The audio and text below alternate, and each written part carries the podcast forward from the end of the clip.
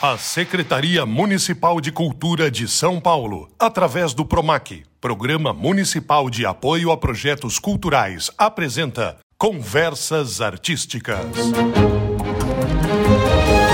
Salve, salve! Olá, conversas artísticas no ar mais uma vez. Eu sou Paulo Bonfá. E eu sou a Camila Sroja. A gente vai te acompanhar nessa jornada incrível pelo mundo artístico. Nós estamos aqui no Céu Vila Curuçá, cumprindo rigorosamente todos os protocolos de saúde, não só para esta gravação, mas também durante todo o tempo e em todo o desenvolvimento de atividades do projeto Conversas Artísticas. E o que isso quer dizer? Que além de muito álcool em gel, estamos todos mascarados para garantir a segurança de todos que estão aqui no local. Este episódio é muito especial porque poucas vezes no rádio a gente tem tempo e tranquilidade para falar com alguém que entende desse assunto da forma devida. Vamos falar sobre pintura com Celso Orsini, nosso convidado de hoje. Obrigado pela presença. Seja muito bem-vindo, Celso. Eu que agradeço. Fico muito feliz de estar por aqui falando de uma coisa que faço ao longo dessa vida e que me enche, que, que nesse momento enche minha alma. Então vamos embora. A gente está uh, aqui nesse ambiente educativo escolar, né, que é o CEL, e uh, todos eles têm espaços dedicados ao ensino de artes. É, existem alguns ateliês dedicados, existem outros espaços. Como a pintura entrou é, na sua vida e como ela fez parte da sua formação profissional? É, é meio conturbado, mas ele é, é eu chamo de meio ato contínuo, né? Eu deixei a vida me levar, eu e o Zeca Pagodinho, aquela história, né? E eu me formei em, desenho industrial. A faculdade me trouxe um conhecimento muito grande de, de, de, de vários setores de materiais, várias formas de materiais. Saí de lá muito aplicado, conhecendo bem a madeira, conhecendo bem o isopor, conhecendo bem, enfim, uma série de materiais. Mas nesse tempo da universidade, eu convivi com muitos artistas, que eu dava monitoria à noite para um professor que era um, muito importante na época, que era o Júlio Plaza, e acabei me envolvendo com esse grupo de artistas à noite. O, o bacana disso tudo é que ah, o designer me trouxe um pensamento onde eu apliquei na arte. A arte foi a linguagem escolhida ao longo do tempo, né? Nada programado, tudo foi feito de acordo com a emoção do momento. Os primeiros ateliês pequenos foram montados. A gente vai passando por uma série, eu estou falando de 35 anos de pintura. Juro que para me sentir artista, há pouco tempo atrás eu me senti artista. Então é um movimento de formação mesmo ao longo dessa vida de aplicação das emoções, de um entendimento maior da vida, aplicando na, na arte. A matéria escolhida para mim, de início foi a pintura, mas posteriormente veio o desenho, a colagem, outras linguagens que são paralelas a esse trabalho. Você se considera um pintor intuitivo? Eu, eu faço aquilo que eu sinto, né? Então é uma intuição mesmo, mas eu acho que é um olhar estético. Eu comecei a perceber muito a qualidade, a forma de como a gente separa, a gente relaciona as coisas, né? É, a estética, ela é uma formação que cada um tem. Então você começa a compreender a partir do momento que você define uma cor, que você define uma forma e você avalia isso dentro do entorno, dentro do social. Né? E você vê que aquilo que você está escolhendo vem de dentro. É uma escolha que está fundada dentro de, de, de todo esse passado de experiências, de laboratórios, de tentativas, é, que a gente chama, que a gente pode chamar de formação. E o ateliê, ele é um movimento mágico, ele é um lugar mágico. Eu digo que a gente começa uma coisa no ateliê e o dia seguinte a gente volta, essa coisa, parece que à noite tem gente que trabalha. Então eu começo a, a, deixar que as coisas aconteçam dentro desse, dentro desse, desse espaço e acreditar. Aquilo que eu te falei há um pouquinho atrás, eu tô, na verdade eu tô, estou tô esquentando a minha fala. Uhum, sem problemas. É complicado assim, porque a gente é, falar é, é, muito, muito amplo, é, são muitos pensamentos que me vêm à cabeça. Mas assim, é um você vai você vai se aquecendo ao longo da vida, entendendo um pouco mais a forma como as coisas acontecem, né? E aplicando isso dentro de uma linguagem. O desenho, ele é uma expressão. Isso tudo acontece dentro daquele espaço do ateliê. Ela é fragmentada e, e, e, o pensamento ele é fragmentado da mesma forma como eu estou contando a história para vocês.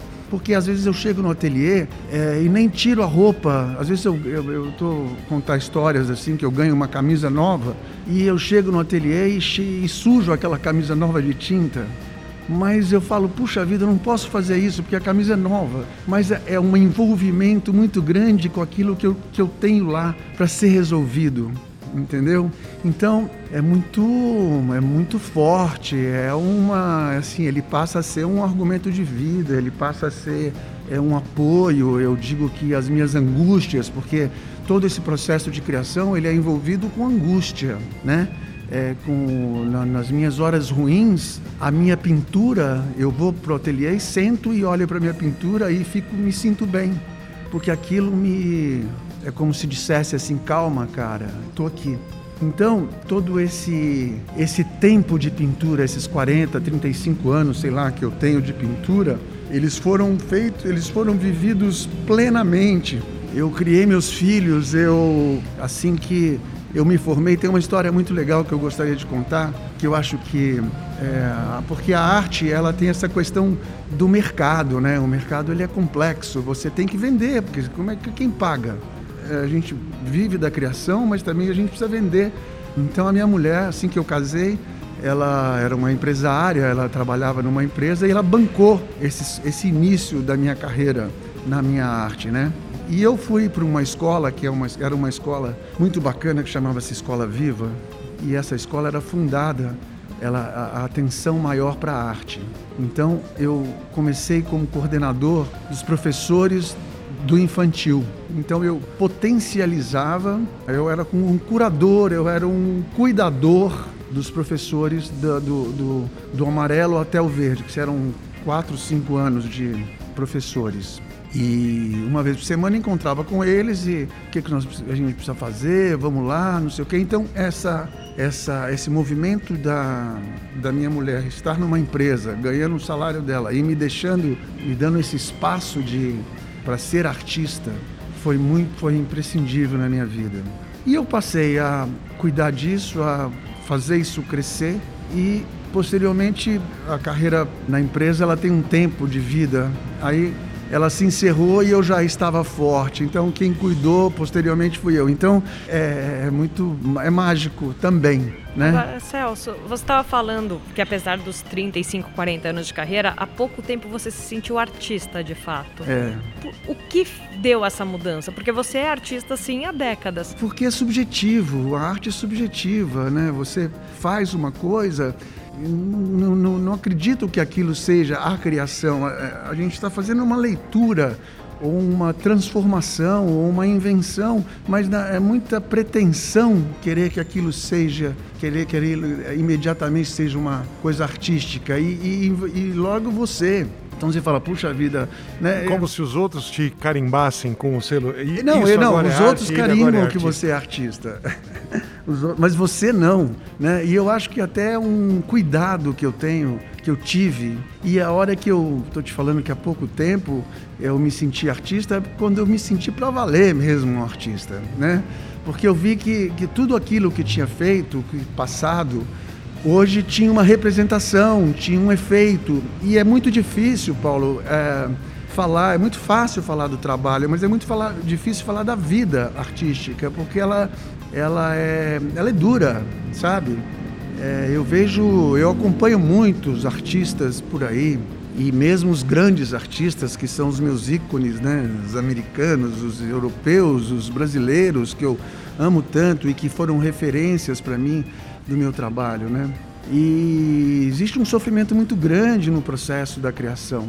Né? Mas a gente, se a gente puder trazer, Celso Orsini, nosso convidado, falando sobre pintura aqui no programa Conversas Artísticas, trazendo para o universo da compreensão de quem não é profissional do mercado e de quem não conhece os bastidores. As pessoas uh, tendem a achar que a atividade uh, artística é um complemento da formação educacional acadêmica, da matemática, do português, das ciências e por aí vai. Em que momento alguém pode uh, perceber ou descobrir uma vocação, um talento, uma habilidade para pintura? Né? O, que, o que vai dizer isso? É a vontade própria de desenhar? É o domínio, o conhecimento da cor? É descobrir que é agradável aos olhos ou esteticamente, né? Acompanhar obras de pinturas, que são N estilos, gêneros e escolas ao longo da história? Puxa vida, Paulo, eu, eu assim, eu tenho umas histórias assim de 2012 a 2018, as empresas faziam coach de, da, da, do, do, dos departamentos e eu tive, eu fui contratado um coach uma vez chegou para mim e falou: "Puxa vida, eu queria trazer arte para minha empresa". E eu falei, mas jura, né? Então vamos levar você para. Eu acho que eu contando essa história eu respondo a, a sua pergunta. Então vamos levar a Embi Morumbi, por exemplo, a Microsoft, a Unilever. Eu fiz todos os setores da Unilever, financeiro. Uh... Mas dando aulas de pintura? Não, eles, eles, eu, eu queria dizer eles faziam o coach para poder melhorar o, o, andamento da empresa, mas contratavam o artista para poder potenciar, para quebrar naquele momento a fala e trazer um pouco de, talvez, de humanidade, um, um pouco de arte para quebrar um pouco o sistema. Do, e aí, do, do ambiente de trabalho, talvez um momento lúdico. Exatamente. Vamos falar um pouquinho de arte. Porém, as mesmas palavras que se fala no, no setor empresarial são faladas, às vezes, fala assim, vamos, vamos, é, eu, eu, vou, eu vou tentar fazer isso. Na, na no, no, no, empresário também fala, você precisa arriscar, então você arrisca na arte, você precisa fazer essa tentativa, não, perder o medo, você perde o medo. A arte, ela está o tempo inteiro se te desafiando a adentrar nela. É por isso que eu digo que não é ensinar arte, eu não ensino, a desenhar, eu ensino a estar presente naquele momento. Então, assim, eu tive a, a possibilidade de pegar, por exemplo, pessoas que trabalham com milhões é, da, da, da de, empresas de, de, de financeira e, e, quebrar a perna deles no sentido assim, vamos desenhar de olho fechado. arte como ferramenta, então. É, a arte como um, um argumento, a arte como uma, uma quebra e abrindo novos horizontes e, e dando força para isso, para aquela, aquela pessoa estar pensar, acho que abre o pensamento, né? Então. E muitas dessas empresas passaram a adotar a arte nas paredes, né? Como uma forma de estimular o colaborador a abrir a mente. É, mas, mas tá todo mundo sempre preso, né? Então vem o.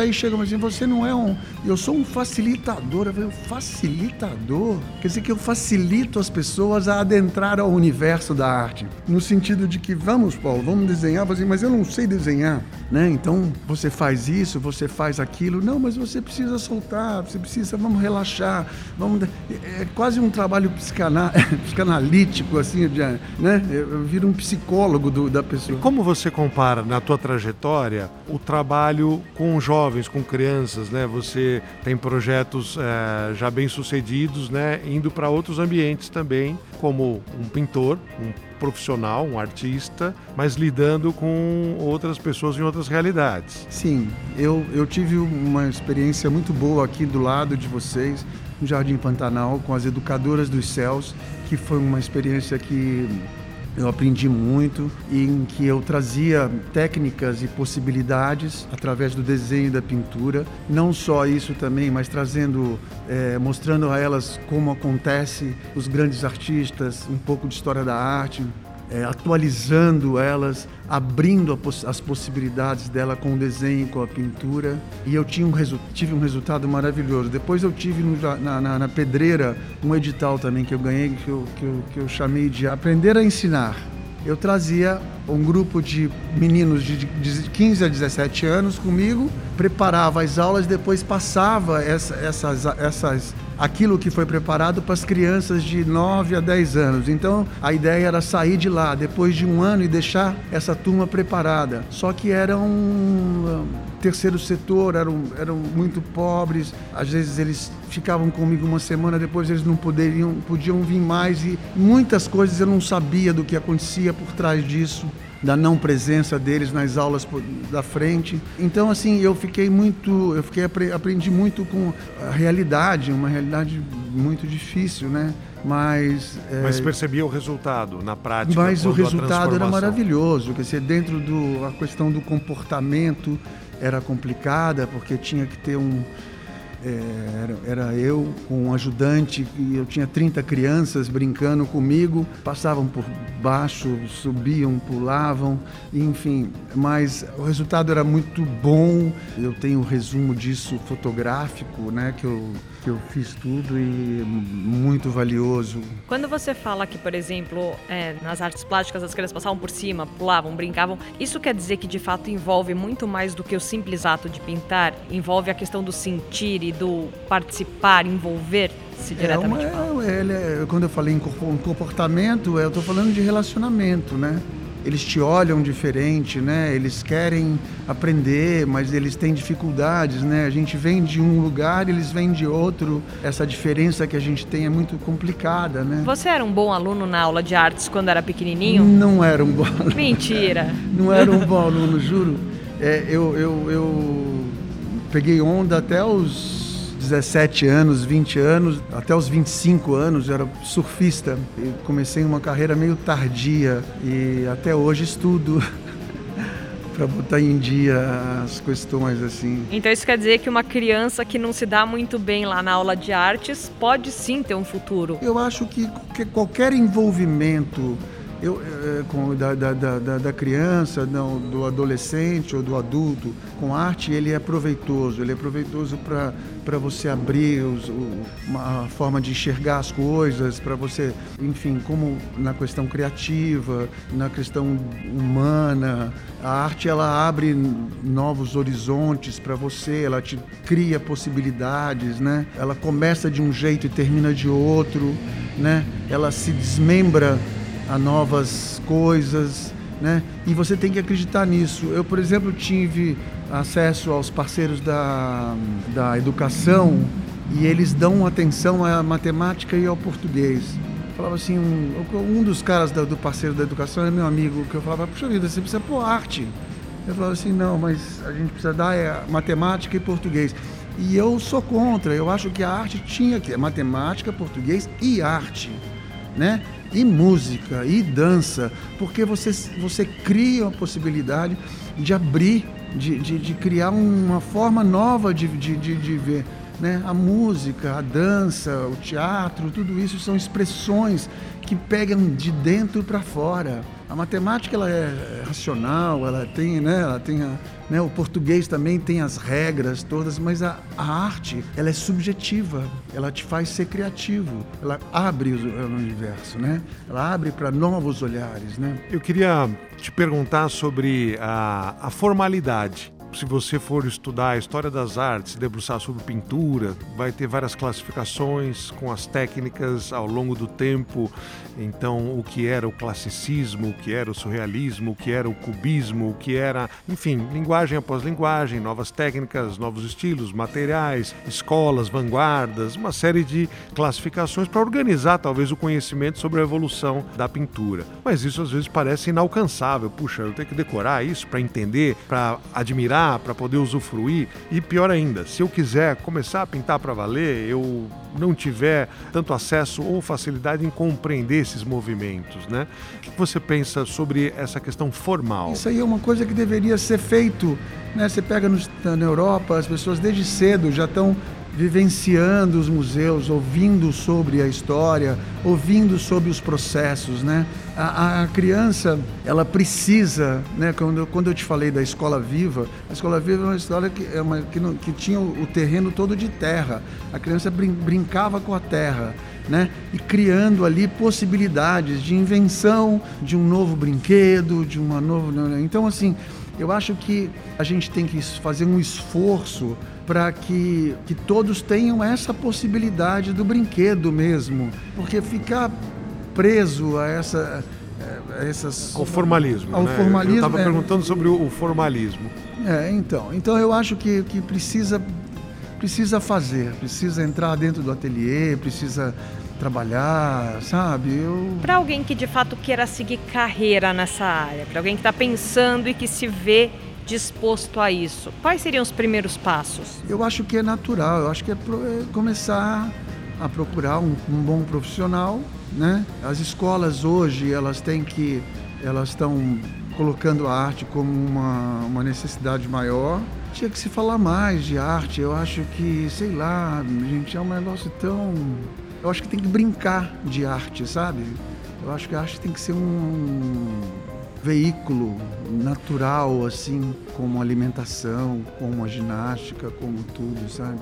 A arte tem, a arte ela tem que estar presente na criança desde o começo. Você comentou anteriormente sobre a realidade, né? Sobre a necessidade que o artista tem de se manter, né? De se organizar, de faturar para pagar suas contas, de saber o que está acontecendo ao redor dele, né? Quais são os movimentos de outros artistas, né? Do que as pessoas que frequentam os espaços estão buscando, do que os colecionadores compram, o quanto é mito a, a vida desregrada, né? É, e, e, o quanto faz diferença a disciplina, porque muitas vezes a pessoa idealiza o artista como alguém que não tem amarras e que não tem responsabilidades, né? É, eu acho que isso deve acontecer no, no trabalho.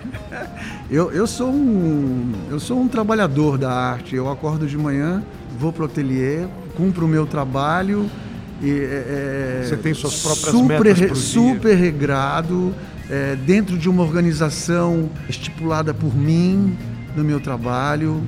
É, existe uma desorganização organizada, sabe assim, uma bagunça organizada. O ateliê ele é um espaço mágico mesmo, mas assim é, que eu cuido com muito carinho as coisas têm que estar. Tá, eu estou falando de mim, né? Eu conheço e eu tenho, estou com 63 anos, estou muito satisfeito. Assim, eu acho que essa organização, isso que você está falando, Paulo, é necessário. Quer dizer, não, não, vem com loucura, não adianta levar uma. Tudo bem, tomar um drink no final do dia, hotelar um, um espaço de drink, mas é trabalho é uma coisa, sabe? A pintura ela, ela tem um começo, um meio, fim. Você precisa ter um comportamento e, e, você e você ao longo da vida você vai acertando isso, você vai moldando esse comportamento na pintura, né? Então quando eu falei da palavra ato contínuo lá no começo da nossa conversa é isso, você já chega no ateliê, você já sabe o que você vai fazer, né? E o mercado, ele é natural. E é complicado, porque eu vejo muita gente jovem hoje começando, já querendo vender, já falando que é artista. Isso é complicado, porque não funciona. Eu demorei muito tempo para ter chegar num valor do metro quadrado razoável que me dê um pouco de tranquilidade hoje, sabe? Mesmo assim, é muito subjetivo, porque como é que se vende obra o mercado ele é muito exclusivo, é, é exclusivo, são poucas as pessoas que compram obras de arte, os colecionadores são poucos também. Então, assim, é tudo muito complexo, é tudo muito complexo. Então, e o que assim, define o valor de uma obra de arte? Como se define isso? Então, com o tempo.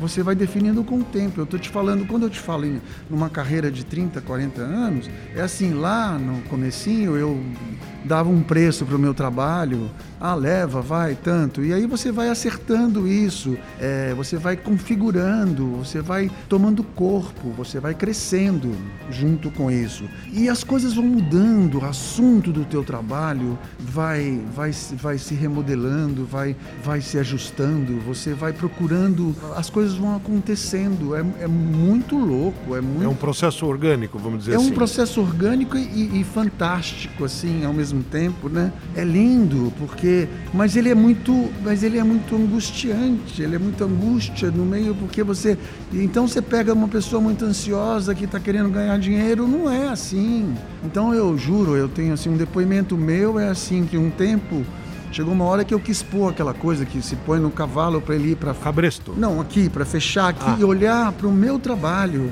Eu cheguei à conclusão porque assim você fica quase num sofrimento, porque você fala assim, quem eu sou, eu preciso vender, e não, e não vende, não adianta, Paulo. Então, assim, não, eu, o meu trabalho tem que me fazer bem, antes de tudo. Isso aí é uma hora que você fala assim, chega, agora você.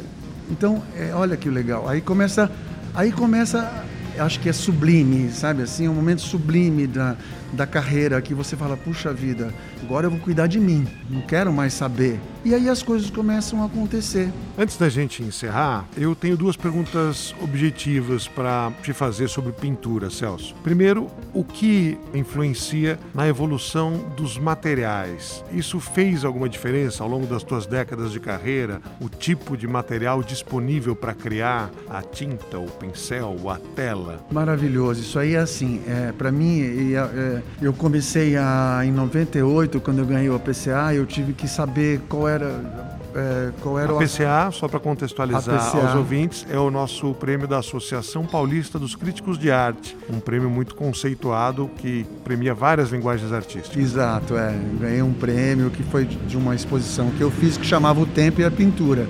E essa questão do tempo e a pintura ela foi descoberta pelo ela foi ela, ela veio de um trabalho que eu usava no meu ateliê que eu usava pigmento que eu queria eu queria tra trazer as paredes antigas desgastadas pelo tempo para minha pintura.